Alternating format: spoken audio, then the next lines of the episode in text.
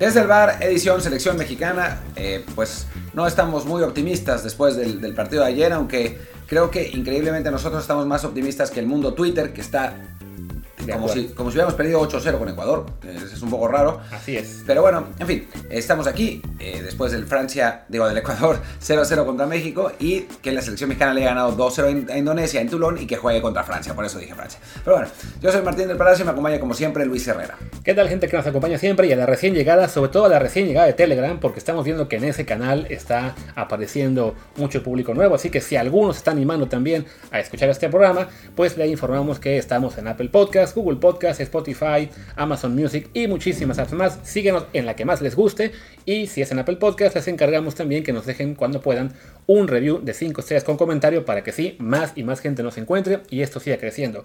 Y si es al revés, si es gente que escucha el podcast muy seguido, pero que aún no sigue el canal de Telegram, pues les recordamos que estamos ahí en arroba desde el bar POD, desde el bar pod, y que les conviene seguirlo porque no solamente ponemos ahí estos episodios o alguna colaboración que hacemos para otros medios, sino que damos noticias exclusivas, algunos bombazos, como dos que dimos ayer, y solo vamos a mencionar uno el día de hoy. El otro lo tienen que ir a ver en el, en el Telegram. Y bueno, voy a mencionar el de, el de, Chicharito porque ya lo había dicho en un podcast. ¿no? Así es. es. que Chicharito está muy cerca de volver a la selección mexicana, tiene todavía una junta pendiente con el Tata Martino, pero si esa junta sale bien, que en teoría tiene que ser después de estos partidos de Nations League en Los Ángeles, pues entonces Chicharito sería convocado para el partido del 1 de septiembre contra, no, del 31 de agosto contra Ecuador. Así es. Así que bueno, ahí saben. Ya... Contra Paraguay, contra Paraguay. Contra Paraguay, cierto. Estamos todavía temblando de miedo por lo que pasó ayer con Ecuador y lo que va a pasar contra Francia. Si creyeron que lo que nos pasó con Uruguay en la mayor fue doloroso, les recuerdo que Francia le acaba de meter 6-2 a Argentina en el torneo este sub-21, el que era en Toulon, que ya vimos que ya no es en Toulon, con razón le cambiaron el nombre. Pero bueno, eso ya lo sufriremos el, el jueves y quizá lo podamos, bueno, ya sea que lo pasemos por el Telegram o bien que estemos ahí, pero vamos a estar con ustedes en ese encuentro con la selección de Francia que nos va a poner una put perdón, que con el equipo de Francia en semis de Toulon. Sí, a ver, tal vez no nos ponga una putiza. Recordemos que eh, Panamá le empató a cero y la verdad es que la selección mexicana pues suele jugar mejor contra equipos más fuertes, ¿no? Esa es, es la realidad. Entonces, yo, yo sí creo que México le va a hacer partido a la, selección francesa, eh, pero ese local es el equipo que se ha visto por mucho más fuerte en el, en el, torneo, así que pues no va a ser un partido fácil, pero está padre que juguemos contra, contra el local también en estas categorías que son formativas, o sea, está bueno ganar, pero está también bien jugar contra los mejores para poder, eh, pues, tener una, una, mejor formación, que es lo importante, ¿no? A estas alturas. Sí, bueno, que además, eh, bueno, a, si nos, nos, quedamos sigues con el torneo sub-21, eh, habíamos dicho, tanto en Telegram ayer en la transmisión como en Twitter, que el, el esquema de semis era, pues, que el, los, los cuatro calificaban, se rankeaban por puntos y en ese sentido nos iba a tocar Venezuela. Resultó que es Francia, me imagino yo que había un candado para que no se pudiera repetir un duelo de grupos en semifinales, que no está mal, justo para eso, ¿no? para lo que es la variedad de rivales, que se enfrenten equipos diferentes. Entonces, qué bueno que tendremos partido contra Francia sí o sí, porque es sin duda un gran cenodal. Y pase lo que pase en la semifinal, pues ojalá que el siguiente partido sea el tercero o, el, o, o, la, o la final, nos toque Colombia. Claro, porque con eso ya tendríamos esa variedad de rivales, un equipo colombiano que pues terminó avanzando como primer lugar de, de, su grupo, un grupo que resultó muy parejo con Argelia, con Japón y con las Islas Comoros, que después esto, nos burlábamos de Comoros, pero estaba viendo a los jugadores, todos juegan en equipos grandes de Francia, alguno del Paris Saint Germain, otro del Marsella, así que a, nivel equipo están mejor que nosotros, pero que, bueno, pues al final de cuentas Argelia le ganó y con eso nos ayudó para pasar como mejor, uno de los mejores segundos lugares. El mejor. Bueno, así como el mejor segundo lugar, sí, claro. Y bueno, pues está, está bueno, ¿no? Una, una selección mexicana que eh, jugó mejor contra Indonesia, contra un rival pues menos poderoso, la verdad, esa es, es la realidad. Eh, físicamente a los indonesios les costó trabajo eh, contra, contra la selección mexicana, por una vez teníamos esa ventaja. Técnicamente éramos mejores nosotros, ellos era su, mejor arma, la, la, velocidad y la técnica, pero a final de cuentas esa diferencia física y una diferencia también de, de fundamentos de la selección mexicana provocó que el Tri tuviera pues un partido, digamos que no muy sin demasiados apremios más que las constantes fallas frente al marco que nos hicieron temblar un poquito porque no podíamos pues definir totalmente el marcador, ¿no? Sí, creo que fue un partido que en cierto modo nos recordó lo que es para la selección mexicana en general jugar contra Guatemala, El Salvador, eh, equipos centroamericanos a los que les superamos en, en técnica individual, en táctica, en fundamentos, pero también físicamente y eso le hace muy cómodo a México jugar, ¿no? Indonesia le había hecho partido a, Venezuela y a, Ghana, porque digamos, ellos ahí sí, en cuestión técnica, táctica, quizá por ahí podían pelearle mejor a los otros rivales, pero una vez que se enfrentan a México, sí, la verdad es que se vieron muy superados, salvo eh, el lapso que hubo, que habrá sido por ahí entre el minuto 60, 70 y 85, que fue se hizo el cambio de que era del que pedimos de. Sí, que, que sacó, sacó a Santi Muñoz por, por, por Efraín. Por Efraín, perdón. Por Efraín. Entonces, en ese punto, como que algo se descontó con México y tuvo ahí las mejores oportunidades Indonesia, pero en términos generales, sí fue un juego que México debió ganar no 2 a 0, sino 4 o 5. Sí, México desperdició muchas de gol, bueno, como nos suele estar pasando últimamente en todas las categorías. Santi tuvo un mano a mano, Efraín tuvo dos eh, jugadas en las que estaba con el eh, tirado a la derecha con el portero que trató de definir, definió mal las dos. Rubalcaba tuvo, tuvo otro mano a mano que no logró pegarle, hasta que al final el propio jugador de Pumas entró por derecha, como tantas veces en el partido, jugadores mexicanos, y este sí decidió tirar un madrazo, nadie lo había intentado y fue gol, ¿no? Sí, bueno, él lo había intentado antes, pero en fuera de juego, y se le estrelló el pobre portero que se quedó cabronado porque le dio un, buen trancazo. Pero sí, es, es lo que reclamábamos durante el partido, ¿no? que México no se animaba a disparar, eh, que querían elaborar muchísimo, un poco lo que pasa también de repente a la selección mayor, y en general a todas las mexicanas, de que es mucha elaboración, mucha elaboración, buscar el pase, buscar el hueco, y no simplemente decir, pues a ver, tengo, tengo posibilidad de disparo, a intentar, ¿no? Sí, como nos enseñó ese gran prócer de la República llamado el Chicote Calderón, chingue su madre, a veces entra. Sí, a veces entra, ¿no? Digo, tampoco se trata de tirar pues, como en tercera división inglesa que tiran desde media cancha, ¿no? Eh, pero, pero sí, por lo menos eh, buscarlo, buscarlo un poco más y no tratar de entrar caminando a la, portería, ¿no? Y ahora la, la, selección mexicana va a enfrentar a Francia, que es un rival que, que bueno, empezó raro empatando con Panamá, un partido extraño, perdieron en penales, y después pues, le puso feroces putistas a Arabia Saudita, que quizás era esperado, pero después Argentina le ganó 6-2, que Argentina en principio traía un plantel de muy buen nivel. Sí, ahí. Argentina ya había dado, digamos, un poco de aviso de que no era quizá tan fuerte al solamente ganarle 1-0 a Arabia Saudí y a Panamá, pero de todos modos, pues si no esperábamos ese baile que le puso el equipo francés, un 6-2 que sí dejó clara una, una diferencia muy importante. Entonces será un rival muy interesante para México dentro de dos días, no, tres días, para hacer esto el día, el día 9, si no me equivoco, o sea que es hasta el jueves, hay un poquito más de descanso. También será interesante para México ver con qué cuadro va eh, Chabrán para este encuentro, porque recordemos, hizo bastantes cambios entre los primeros dos partidos y el tercero, hubo mucha rotación, hasta cambió el portero incluso, cambió ambos laterales, uno de los centrales, también le dio juego a Ociel Herrera, que no había, que había estado entrando de cambio en, el segundo partido. Robles, el al de Puebla. Entonces, incluso Efraín, que fue titular en el segundo partido, en el primero no, porque llegó tarde por el tema de que estaba con el Galaxy. Entonces, bueno, es una mezcla interesante ver qué equipo va a ser el predominante, ¿no? Si el que jugó los primeros dos partidos o el tercero. Pues yo creo que va a mezclar, ¿no? O sea, vamos a ver Naveda, que ya, ya tuvo algunos minutos en el partido en el último partido, ¿no? que había sido lesionado en el primero y además fue importante cuando entró porque le volvió a dar el equilibrio a México que había perdido por el, el cambio de Fraín por Teun. Em, vamos a ver si juegan los, los laterales que habían estado en, el, los primeros dos partidos o los que estuvieron en el tercer partido, que fueron completamente distintos. Si regresa em, Víctor Guzmán. Víctor Guzmán, el central de, Tijuana, en lugar de, García. Que además fue cosa porque García fue el que se vio mucho más en este partido. También ataque porque falló una muy clara, pero como defensa, él tuvo mucho más intervenciones que Ramón Juárez. Que creo que también tuvo que ver con que Indonesia atacaba por la derecha, ¿no? Y García el lateral por izquierda, del central por izquierda, y le tocaba, le tocó participar más, ¿no? No es que Ramón Juárez, que no se vio mucho, cometiera errores, simplemente no estuvo, no, tuvo, trabajo, no, tuvo mucho trabajo. Eh, lo mismo que el, que el portero García, que creo que agarró tres balones con las manos y después todas las demás con los pies. Em, Creo que ahí sí va a arrasar Holguín seguramente. Sí, seguramente, porque además Holguín es muy bueno. Y adelante, pues también es, eh, será interesante ver a quién pone, ¿no? O sea, Muñoz va a jugar seguro, Efraín no, no, lo dudo, pero creo que va a terminar jugando. Pero después ha estado variando a los de, a los de arriba, ¿no? Eh, en el segundo tiempo metió a los dos que había sacado, a Zapata y a Medina. En el primer tiempo había empezado con Herrera y con Robles. Herrera se quedó, de hecho, casi hasta el final.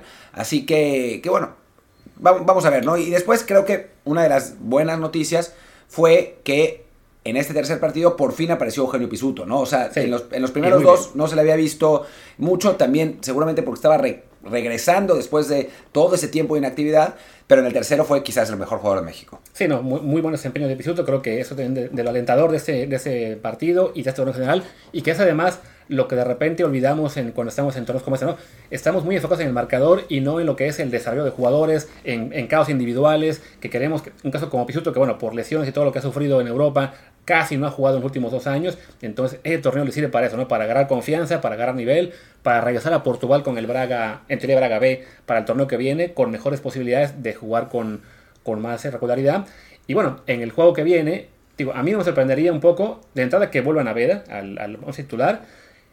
Y estoy pensando que por cómo jugó Efraín por, y en general cómo jugó el equipo, a lo mejor vuelve al esquema del primer partido con Naveda, Pisuto y Galdames en el, en el, triángulo del centro del campo y únicamente, este, no sé, Herrera y, y Medina quizá en las, en las, bandas. Yo creo, eh, más bien que sí va a ser eso y que sí va a jugar Efraín, pero el que no va a jugar es Herrera. Que va a jugar Medina, van a jugar Medina y, y, y Efraín. Porque Efraín se le ve más cómodo por izquierda, ¿no? También. Cada vez que entraba, entraba por ahí. Herrera jugó bien y físicamente contra Francia puede competir, ¿no? Es de los jugadores grandes de la selección mexicana. Vamos a ver, es, va, va a ser eh, pues una, buena prueba para la selección mexicana contra un equipo mucho más físico, mucho más talentoso, el que mejor se ha visto en el torneo.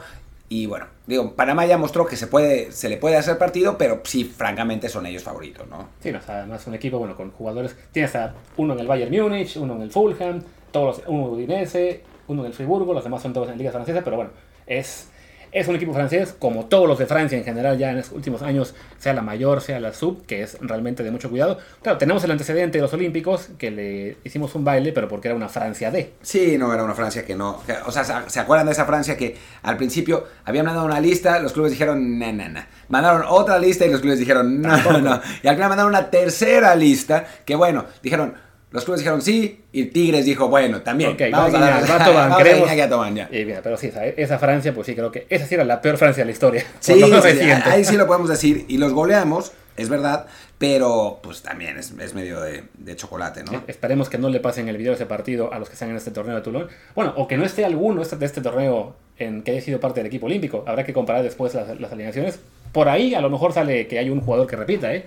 Pero por ejemplo, el, después. el 10, eh, Adil Oshish es un jugador que estuvo en el Saint Etienne y fue titular prácticamente toda la temporada. O sea, es, es, es un, un, jugador que, que además fue titular también la temporada pasada. Entonces, es, es un futbolista, sí, el Saint Etienne descendió, pero es un jugador de, de, otro nivel, ¿no? O sea, de un nivel muchísimo mayor que el que cualquiera de, de nuestros jugadores mexicanos pueda tener, ¿no? O sea, estamos hablando de, de futbolistas con, con experiencia en la, en la máxima categoría de Francia y figuras, no figuras de sus equipos, pero titulares indiscutibles de sus equipos, ¿no? También está este Tanguy Su, Tanguy Su del el central del Bayern Múnich, que si no, si no me equivoco debutó ya. No, debutó, ya lleva en, en Liga con el Bayern ha jugado ya 23 partidos. Bueno, pues ahí está, debutó la temporada pasada, es lo que quise decir, esta temporada jugó mucho más. Sí, no, también debutó con el, con el Paris Saint Germain, o sea, es un jugador que en temas de, de carrera, pues su, hizo su proceso en el Paris Saint Germain, después lo mandaron al Bayern Múnich, va a ser interesante verlo, ¿no? Que yo ver acá este en Buku, que me, me, suena también, ya lleva mucha actividad con el Reims también en la Liga Francesa. Es, es un plantel, eh, va bueno. a ser una prueba muy buena para México. No le veo muchas esperanzas a este equipo mexicano eh, por tanto por licencia de calidades como por lo que hemos visto en cuanto a, a estilo de juego, que no, no, han trabajado mucho juntos. Recordamos que es una selección, esta sub-21, que no tuvo convocatorias en casi un año, estaban solamente la sub-20 y la sub-18, entonces se ve muy complicado, pero en cuestión de experiencia, en cuestión de, de, que, de fogueo, es un partido fabuloso para este plantel de México. Pues sí, la verdad es que sí. Qué bueno que podamos enfrentar a estos, a estos rivales, ¿no? A final de cuentas, eh, pues estos son los partidos que realmente valen la pena. O sea, ganar a Indonesia está todo bien y ya habíamos platicado que Indonesia, y las razones, que Indonesia no era un, flan y una perita en dulce. Y bueno, al final de cuentas fue un, rival competitivo, pero jugar contra Francia es otra cosa, ¿no? Contra esta Francia con, con jugadores que pues tienen un desarrollo mucho mayor que el que su edad hubiera presupuesto y mucho mayor que el que los mexicanos hubieran tenido. O sea, tenemos, es una selección, la, la mexicana, sub-21, es decir, tiene un año más y a nivel experiencia en, en, máxima categoría tenemos mucho menos, ¿no? O sea, Guzmán de, de Tijuana es, es, titular en su equipo, pero fuera de eso... Casi ninguno, ¿no? Digo, Efraín, Efraín un poco, poco, Ramón Juárez ya ha tenido más actividad, eh, sobre todo desde que se fue del América al Puebla y luego a San Luis, con San Luis jugó bastante más. Eh, Aceves, el de Pachuca. Ese sí. Y que seguro va a jugar en este partido contra Francia. Algo de Rubalcaba en Pumas. Uh -huh. Santiago, que, que, se fue a Inglaterra a, a mejorar el, la, la, calidad del resto del plantel sub-23, que no, no, ha podido todavía, pero bueno, sí, o sea, es, la diferencia es importante, entonces si no, no, eh, no esperemos lo mejor, pero lo importante es que tendremos salud y mucho fogueo. Eso, no, bueno, va a estar divertido.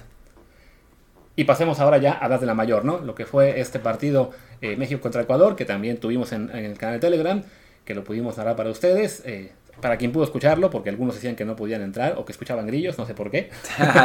lo, lo, lo, de los grillos sí sabemos por qué, sí. pero que no pudieran conectarse a Telegram, no sé, como que últimamente en estos últimos días ha, ha, ha hecho, ha causado problemas.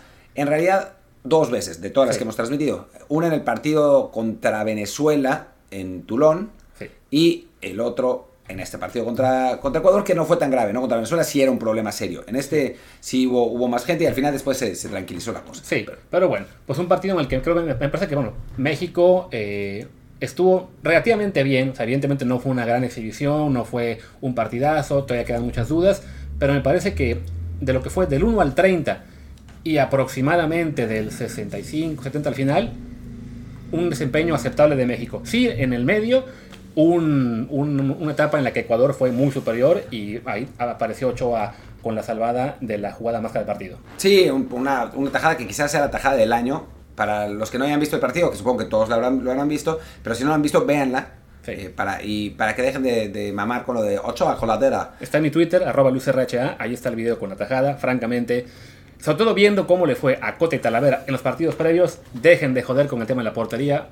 Igual lo iba a cambiar, pero ya recordamos por qué Ochoa es el titular y más cuando está en modo mundial. Sí, además que la tajada es increíble porque tiene, es una reacción de reflejo con el pie, pero la pelota se iba, a meter igual. Y quién sabe cómo diablos reacciona también con la mano, ¿no? Parece en un momento en, en la jugada a tiempo, eh, a tiempo real que eh, a velocidad normal, digamos, que la pelota le rebota en la mano, pero no, en cámara lenta se nota como mueve la mano, la desplaza para que sacar la bola y, que, y, rechazarla, ¿no? Y, y, con eso salvó a México, que fuera de eso realmente no tuvo ninguna otra opción de peligro en contra, o sea, real de peligro en contra, eh, y generó cuatro opciones pues más o menos reales de peligro a favor, pero las desperdició todas de la manera más absurda posible. O sea, creo que la peor fue la de Raúl, que eso es lamentable. Sí, ¿no? una buena combinación por izquierda, el servicio llega de Orbelín, que de los que entró de cambio tuvo ahí una buena actuación, le queda a Raúl, eh, sentimos nosotros en transmisión que era para tirar a, a, primer palo, él la cruza, la cruzó demasiado y se le escapó ahí la posibilidad de,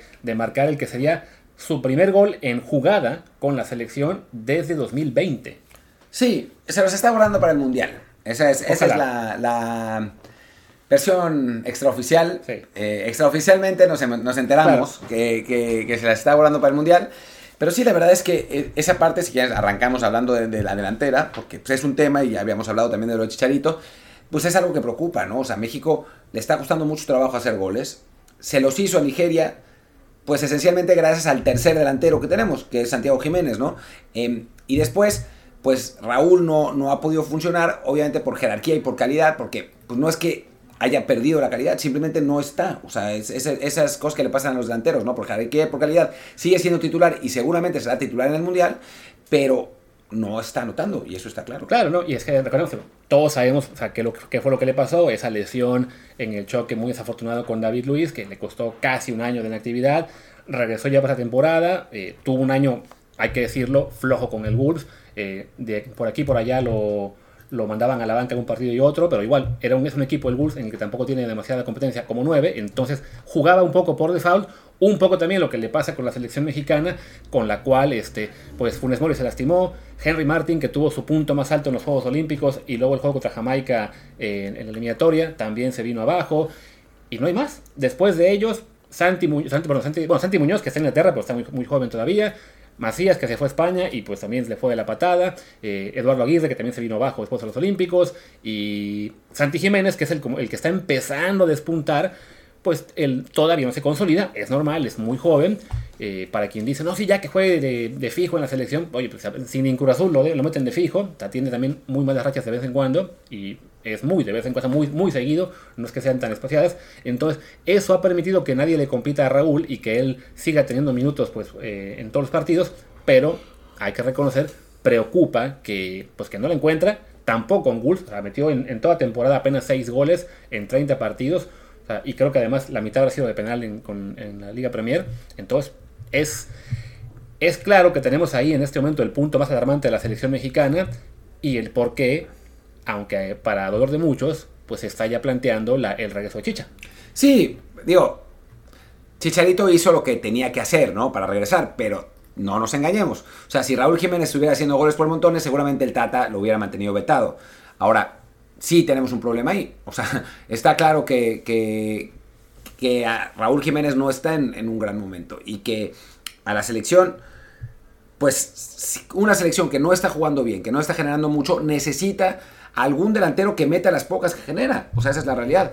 Y cuando Raúl no está, pues preocupa realmente, ¿no? Y parecía que por fin volvíamos a tener un delantero de clase mundial o cercano a eso y pues no, o sea, no, no ha pasado. Sí, no, y vaya, no es que Chicha esté en un momento espectacular o que sea eh, el que esté en la versión eh, comparable a lo que fue en su momento con el, con el Leverkusen, con United, pero bueno, es un delantero que está siendo regular en el Galaxy, que marcó ya 6 goles en, en, la liga en 14 partidos contra 6 en 30 de, de, Jiménez. Sí tuvo un lapso ahí de también un racha sin, sin, marcar, metió ya un gol recientemente en la Copa también para el Galaxy. Vaya, no, no es una garantía de que vaya a jugar a un nivel altísimo y de que vaya a meter muchos goles, pero bueno, es un jugador que está muy probado con selección y que le puede brindar esa competencia a Raúl, pues para mentalmente desbloquearlo, presionarlo más y, y obligarlo a meter goles. O si de plano la racha de Raúl no se acaba y llegamos al Mundial sin, sin que pueda marcar un gol en jugada, pues plantearse, bueno, pues vamos con Chicharito que tendrá su oportunidad contra Paraguay. Si le mete un gol o dos a los paraguayos, pues va a ser muy complicado decirle que no. Sí, no, con que meta uno. O sea, con que meta uno y aunque sea de penal. Sí. O sea, creo que, que, no, eso no va a cambiar. Recordemos que Chicharito volvió, digamos, a, a la conversación, no por los 6 goles de esta temporada, sino por los 17 de la temporada claro. pasada en 21 partidos. Que bueno, la verdad es que sí estaba muy inspirado, muy enrachado. Y es la MLS, ¿no? O sea, tampoco, tampoco sobredimensionemos. Pero es que no tenemos ningún delantero en ninguna otra liga que esté metiendo tantos, tantos goles. Entonces, sí. pues tiene la lógica, lógica que, que vuelva. Obviamente tiene que reparar, terminar de reparar la relación con Martino reparar la relación con algunos de sus compañeros con, con los que pues no está bien eh, del todo la situación, pero dadas las circunstancias, pues sí tiene lógica que vuelva. Claro, que además, recordemos que es no con todos los compañeros, o sea, no, no, se peleó con todos, también tiene, digamos, un grupo que le respalda, que le sigue dando likes a sus publicaciones de, de Instagram y cosas por el estilo, entonces, bueno, y que servirá pues un poco para mediar con aquellos con los que estaba peleado, de decir, ¿saben qué? a ver, estamos viendo todos la realidad, ¿no? O sea, creo que hace un año habría sido mucho más complicado limar las perezas. Ahora mismo todo el grupo está consciente, no tenemos gol. Tenemos un delantero que es muy bueno, pero que no está por razones que a lo mejor, bueno, que no son su culpa, pero que, que hay que aceptarlas.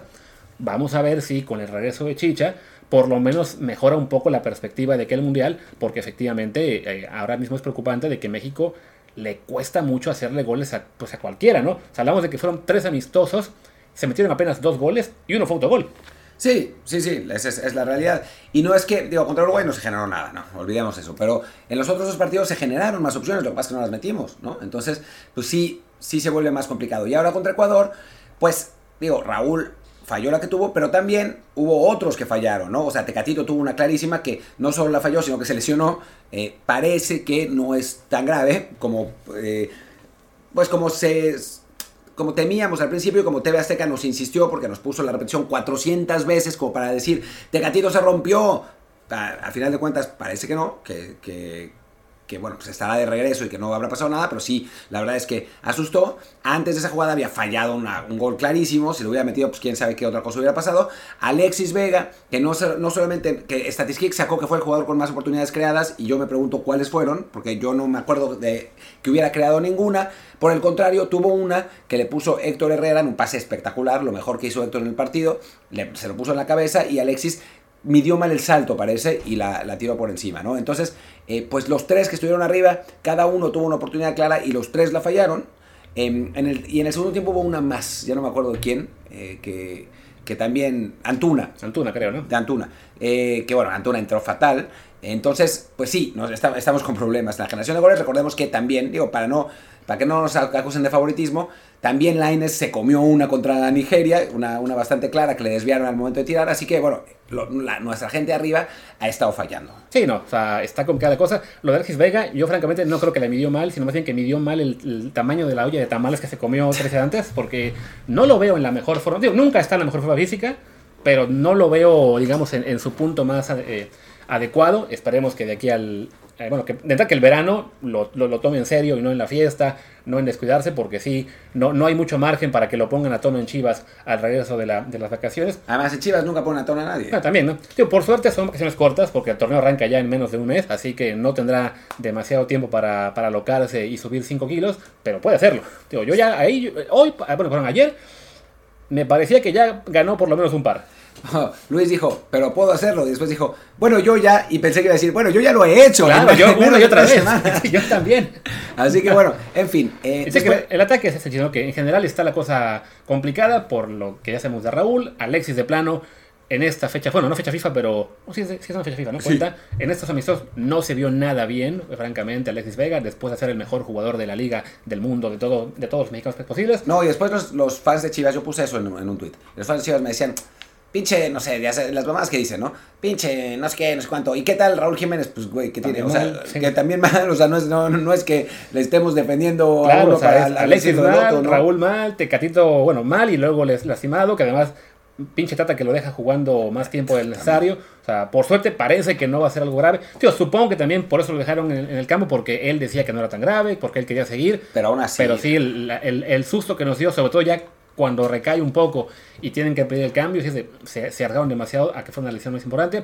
Y luego, y luego entraron de cambio Antuna, que no, ya desde aquella gran actuación para la historia contra El Salvador, cuando metió, metió un gol y todos decían, ah, sí, debe jugar Antuna y no, no Tecatito, no Chucky, es Antuna el que responde, pues desde entonces se vino bajo con Cruz Azul, se vino bajo con la selección y apenas han pasado dos meses. O sea, para que vean lo rápido que se le puede caer el ídolo de barro, el ídolo de moda de Liga MX a cualquiera, porque son jugadores de cierto nivel que sí, te van a dar actuaciones buenas por aquí y por allá, pero en cuestión de consistencia están muy lejos de los que son los mejores y que tampoco han jugado muy bien, pero que por lo menos uno sabe que por potencial, por calidad, por lo que muestran en Europa cuando juegan, que en el caso de estos es casi siempre, pues es, lógico que sigan siendo titulares.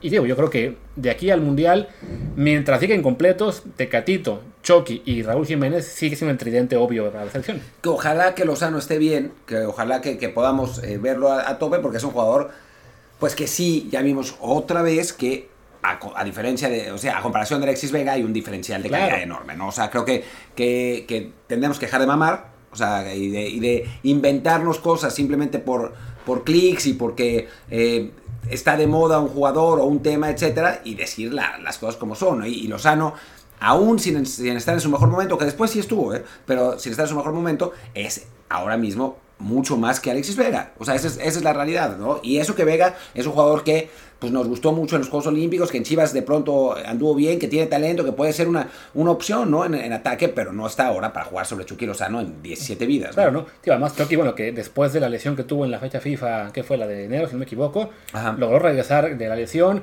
No le fue tan bien con selección, tuvo una muy mala fecha FIFA, pero con el Napoli recuperó actualidad, se hizo ya mucho más prevalente él sobre Politano pinta para que, le, para que va a arrancar el año que viene también como titular con el equipo napolitano. Bueno, y por otro lado, Tecatito, que con el Sevilla le fue muy bien, al menos en términos de estar jugando constantemente, parece que los vamos a tener en buen momento, ¿no? Falta que eso se refleje también en selección, pero bueno, ya es un avance respecto a lo que era hace un año, cuando, bueno, menos de un año, cuando Tecatito estaba harto de seguir en Porto y no estaba jugando nada, o Tecatito, o, bueno, o Chucky estaba rotando mucho más con el Napoli, ¿no? O sea, al menos ahora la situación en sus clubes es mucho mejor para ellos.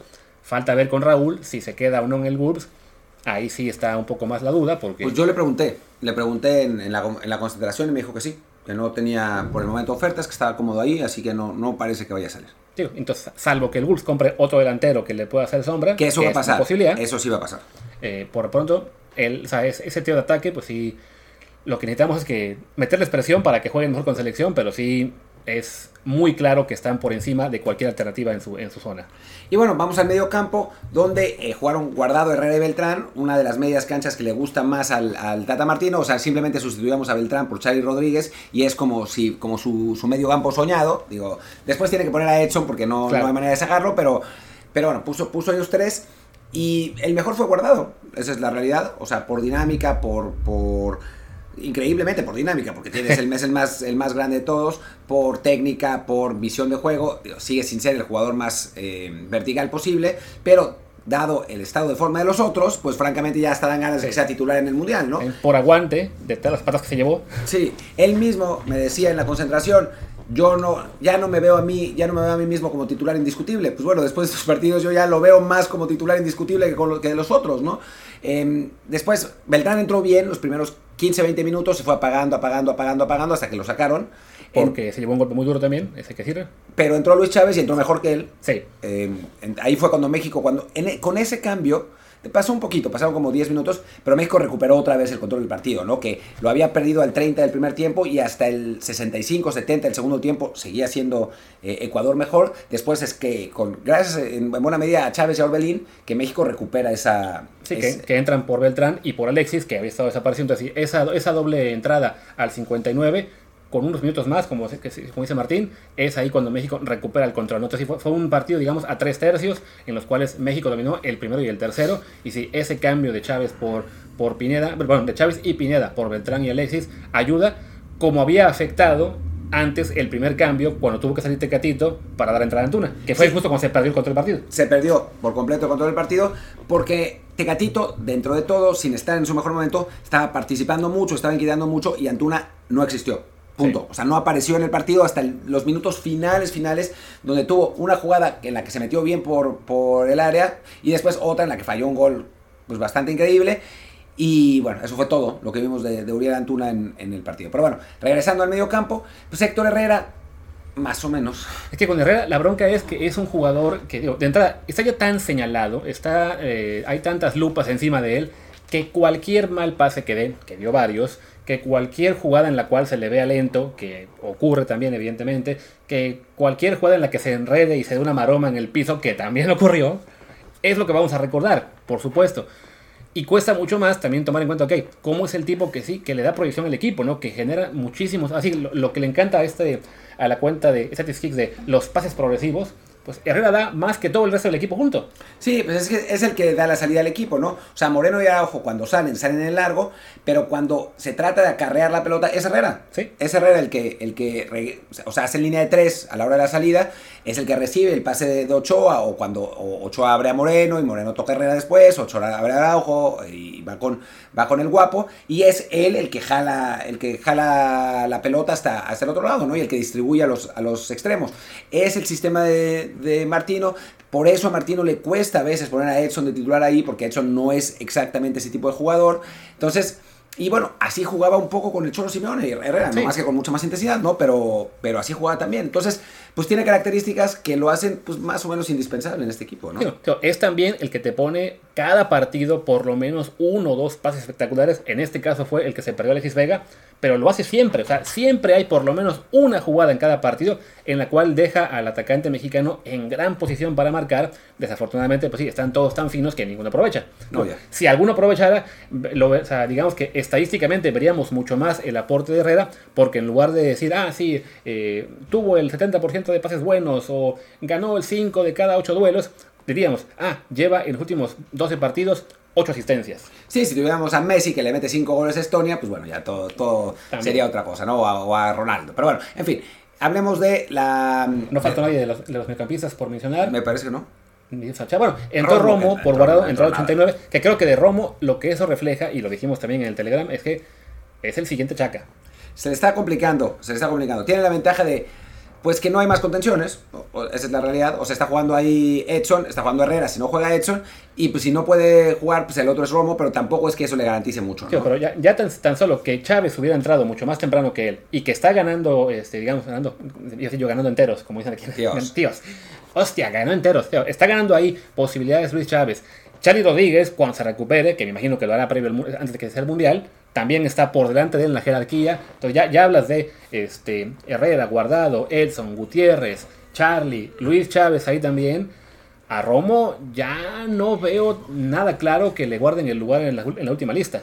Pero es que estos, estos mexicanos que se van al extranjero, a equipos, a picar piedra, en lugar de irse a equipos grandes mexicanos donde le aseguran la titularidad. Ah, no, no fue al revés lo que pasó con Romo, ¿no? Qué, pena, ¿no? O como Orbelín, que se fue a, picar piedra, a estar en la banca todo el tiempo, y ya mira, se pasa seis meses sin jugar y. Ah, pero ¿cómo? ¿No ha jugado y está jugando bien con la selección? ¿Qué ocurre? No sé, no sé qué pase, pero bueno, en fin, eh, no cumplieron su proceso. Pero bueno, el caso es que eh, hablemos ahora de la, defensa, eh, arranquemos, quieres, por los laterales. Gallardo, que pues fue de lo más razonable. yo, no, entiendo la locura absoluta de, estas, de hoy en Twitter con Gallardo. O sea, yo no lo vi. Digo, no estuvo bien, evidentemente, no, no fue un partido fantástico de Gallardo pero fue mucho más aceptable de lo que eran sus, las versiones que vimos de él en la eliminatoria. Además, el pase que le puso a Tecadito Corona para la que falló, o sea, era, fue una asistencia de gol, o sea, fue un gran pase, ¿no? Se, eh, entró entró al, al área eh, y, le puso una, un, centro, un pase cruzado espectacular, o sea, exactamente al pie a Tecadito Corona. Yo no, entiendo por qué le tiran tanto. Sufrió muchísimo más Jorge Sánchez por el otro lado. Yo también, cuando estuvieron este, ya en el final combinados Gallardo, Guardado, Orbelín, o sea, ese lado funcionó bastante mejor. Insisto, no fue un partidazo, no, no fue que dominaran a Ecuador eh, por completo. Evidentemente, al no haber goles es mucho más complicado que se refleje el aporte de cada uno. Pero yo, yo digo, y a ver, aquí ustedes saben que le hemos pegado a Gallardo durísimo por meses y que hemos pedido el regreso, bueno, la llegada de Arteaga a tomar su puesto con el partido de ayer y lo que tuvo Arteaga además antes. Pues yo veo normal que juegue Gallardo ahora porque, pues sí, no, insisto, sin ser una actuación espectacular, no lo vi ni de cerca tan mal como lo mencionan hoy muchos este, tuiteros o algunos periodistas. Y creo que también es un poco como el caso de Herrera, ¿no? Está ahí la lupa ya tan intensa que cualquier jugada en la que haya sufrido, que las tuvo, ya es, ven, ¿por qué no debe jugar? Y lo mismo pasa con Héctor Moreno. Sí. O sea, yo no entiendo por qué, o sea, yo puse que me había gustado la central y, ¿cómo la central? ¿Cómo te atreves? Y yo, pues es que Digo, sí, eh, em, Héctor llega tarde en la jugada del remate de cabeza de Ochoa, pero fuera de es eso. La única, es que es la única, exactamente, ¿no? O sea, es de que, a ver, sí, en esa jugada que, en la que Ochoa es el, que salva la selección, sí, es ese a Moreno el que le gana en la espalda. Y se tiene que mencionar, evidentemente es una mala de él ahí, pero también tuvo muchas intervenciones en las que estuvo muy bien colocado, que le gana, que, que corta el pase peligroso de Ecuador, y no en balde, Ecuador tuvo esa, tuvo una jugada en todo el partido. Sí, es raro. Araujo también, razonablemente bien. En general, la central estuvo bien. O sea, no, güey, qué partido de la central, ¿no? Pero estuvo bien, la central. Eh, los, los problemas vinieron por el lado derecho, donde Jorge sí tuvo un partido, hay que decirlo, bastante cuestionable. Que yo decía, metan a Eric Aguirre nomás pues, para ver qué tal lo hace. Sí, que le tocó bailar con la más fea contra Pérez Estupiñán eh, y Caicedo. O sea, los dos mejores jugadores ecuatorianos estaban ahí por la banda izquierda. Entonces, pues obviamente le estaba costando un montón de trabajo a, Jorge Sánchez. Y además, pues no es que Uriel Antuna sea el jugador que más regresa en la historia del universo, ¿no? Entonces, pues sí se le estaba acumulando el, el trabajo, pero cometió varios errores, ¿no? O sea, sí, sí le costó eh, un montón de trabajo. Lo que pasa es que pues, no tiene rival en este momento en la, lateral derecha, ya que desapareció Chaca. Em, y que Julián Aranjo es un jugador muy diferente. él va para Nations League. Creo que además es un jugador que brilló en el, en el, amistoso contra Chile, si no me equivoco, ese modelo de diciembre. Y luego tuvo minutos en un partido, creo que fue el de Panamá, en la eliminatoria, cuando estaba ya México lanzado al frente. Y entonces no tenía que marcar a nadie, simplemente lanzarse como extremo. Y eso nos hizo pensar que ah, pues ya, ya está mucho más cerca de ser titular, pero es un jugador creo que más pensando a, largo plazo. Ahora mismo la competencia, si es que la habrá, va a ser Eric Aguirre. Y que Eric Aguirre, digo, yo lo vi contra Nigeria, la verdad es que lo había visto en televisión, no lo había visto nunca en vivo. Y me sorprendió lo bajo de estatura que es. Ya. Es muy, muy, muy, muy bajito. Digo, obviamente tenía a los gigantes eh, nigerianos al lado y se notaba la, la diferencia mide 1,71, pone ahí, y pesa 60 kilos, entonces pues se imaginarán el, el, pues cómo se siente el tamaño. Es, es un jugador técnicamente muy bueno, pero sí se, nota, se le nota muy, muy, pues delgadito, ¿no? Muy frágil para, para la posición. Y en partidos como este contra Ecuador, que pues eran, son unos... Eh, eso no puede ser, eso que está diciendo ahí es absurdo. Eh, pero bueno, está, está buscando eh, Luis estaturas y dice que Jorge Sánchez es más bajo, ahí está, ahora sí.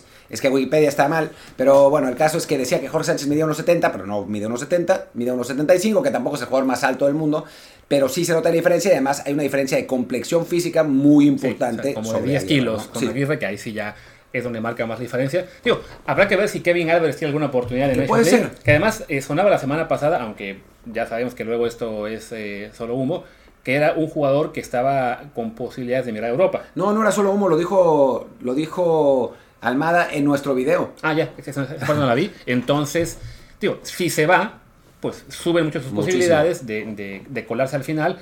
Además, sobre por el hecho de que Ariga Aguirre no solamente compite por lateral derecha, sino por 14 posiciones. O sea, puede jugar por derecha, por izquierda, por como volante, como concierto. Entonces, eh, eso abre la puerta a llevar a otro lateral más, ¿no? Pero bueno, es, creo que ya con eso ya cubrimos a todos los jugadores que estuvieron en, en actividad ayer. Ya hablamos de la defensa, ahí no hubo cambios. Yo insistía, yo quería ver a, Aguirre. Ah, bueno, Santi Jiménez, que entró ya muy al final, eh, al 89, aunque acabaron habiendo como 8 minutos de comparación porque otra vez hubo el maldito grito. Pero bueno, Santi creo que bien, muy, muy luchón, muy participativo, este, dando ese saltito para por lo menos ser el, tener más chance de ser el tercer delantero en el Mundial, sobre todo porque parece ya haber rebasado a Henry Martín en la jerarquía. Funes Mori no sabemos si va a regresar de la lesión este, entero. Así que, y sobre todo, y como ya dijimos acá, ¿no? Si vuelve Charito a la selección, veo mucho más factible que le den chance a Santi y ser el tercero. Pues sí, puede ser, puede ser la verdad, eh, que, juegue Santi, que juegue... Porque ya no, no haría falta, digamos, Funes Mori, ya no haría falta otro delantero de experiencia. Henry Martín parece ya haber perdido la, la carrera por ahí, aunque quizás se quede para los partidos de Nations League, haga tres goles en cada partido y otra vez eh, reaparezca, pero bueno, vamos a ver qué, qué, pasa. Sí, que el siguiente partido es el de Surinam, que va a ser el día 11, o sea, el próximo sábado. Va a ser muy tarde para nosotros, a las 9 de la noche tiempo de México, así que no, ese no lo vamos a narrar en Telegram ni lo vamos a, seguir, desafortunadamente no, es haciendo sábado por la noche, tenemos mejores cosas que hacer que, ver un juego contra Surinam, perdón por comentarlo, pero bueno, ahí va a estar interesante ya ver eh, quienes juegan del equipo más joven, de esta lista que había de 38 jugadores, como 15 ya se, despiden de, la selección por ahora, los que tengan ya su lugar en el Mundial garantizado. Entonces, hablamos de que, por ejemplo, los que jugaron ayer, prácticamente todos los titulares, salvo quizá Beltrán, van a descansar ahora, ¿no? O sea, yo, Beltrán quizás se quede todavía para Nations League. Todos los demás, Ochoa, Araujo, Moreno, Gallardo, Jorge, Herrera, Guardado, Jiménez, Corona, creo que tenga hasta Alexis, ya, a descansar, ¿no? Vacaciones. Sí. A ver, yo quiero ver a Laines, quiero ver a, Marcelo, quiero ver a, esos futbolistas que no tuvieron tanta actividad que, puedan ser importantes. Ojalá que se quede Diego, porque no sé si el, Betis lo haga volver para después negociar, no tengo idea cómo vaya a estar el asunto, pero sí me gustaría Digo, es fecha FIFA, así que tiene que, jugar. Tiene que jugar. Pero sí. Digamos que ya para ir cerrando ese episodio, un pronóstico rápido de cuál sería el 11 factible para ver contra Surinam. O sea, de, la, gente que está en la lista actual, Acevedo, supongo que jugar contra Surinam. Una defensa con quien te gusta, Israel Reyes y el Cata. No sé, yo creo que Moreno se va a quedar, ¿eh? ¿Se quedaría? Ah, no, me dijo que no. No, no, ya él. Sí, me dijo que no. Eh, Araujo, no, eh, Angulo. Angulo e Israel, vamos a decir. Laterales, o Kevin o Eric Aguirre. Sí, Quizá Kevin, porque ya. Julián Araujo también puede ser. También Julián. Eh, por izquierda no está nadie más, o sea que están Arteaga, Gallardo y el propio Aguirre, ¿no? Y el propio Angulo. Ah, también Angulo, que creo que será central. Vamos a decir que veamos a Angulo y Reyes como centrales, con Kevin y Aguirre laterales, algo así. Centro del campo, ¿a quién estará disponible? Córdoba. Los dos de, los dos de Pachuca. Chávez y, Sánchez. Córdoba. Em, ¿Quién más está? Pizarro. Pizarro, pues sí. Eh, que espero que ya no lo pongan más. El, Nene Beltrán va a seguir ahí. Em, y adelante, bueno, Marcelo, que no creo que titular. Laines quizás sí. Laines Antuna. Laines Antuna puede ser. Con Santi de, 9. Con Santi de 9. Va a estar Henry Martín también. Em, no sé si Alexis siga, tal vez sí. Yo creo que no. a él sí creo que ya lo tienen en la lista de seguros. Puede ser. Eh, y pues no nos quedan muchos más. Pues bueno, ya eso daremos No sé si Montes vaya a quedar, si se queda, pues va a ser el capitán del equipo y va a jugar todos los partidos. Sí, aunque también él me suena que ya le van a decir este que, se pudiera a descansar. Sobre todo los que hayan jugado tanto contra Ecuador como contra Uruguay, creo que quien, quien sea que haya participado en unos partidos, ya le van a decir, bueno, a, su casa a descansar un ratito, ¿no? Y pues bueno, creo que ya podemos ir cerrando, ¿no? Sí. Cerremos, que ya, eh, eh, si no, este episodio sale hasta el, hasta el martes o miércoles, y no, lo que queremos que sea para la gente que lo quería desde el lunes. Mañana regresamos quizá con matutino, de algún tema cortito, no hay mucho más. Y esperemos, bueno, les avisaremos el miércoles qué hacemos con lo del partido de Tulón, que será, bueno, no es Tulón ya, ya no, es, ya no se juega ahí, pero no importa. Así le decimos siempre, el México-Francia. Y bueno, habrá más temas en la semana. Tenemos esa semana el Gran Premio, no me acuerdo de dónde, pero hay Fórmula 1 con Checo. Y habrá mercado, alguna venta se concretará pronto.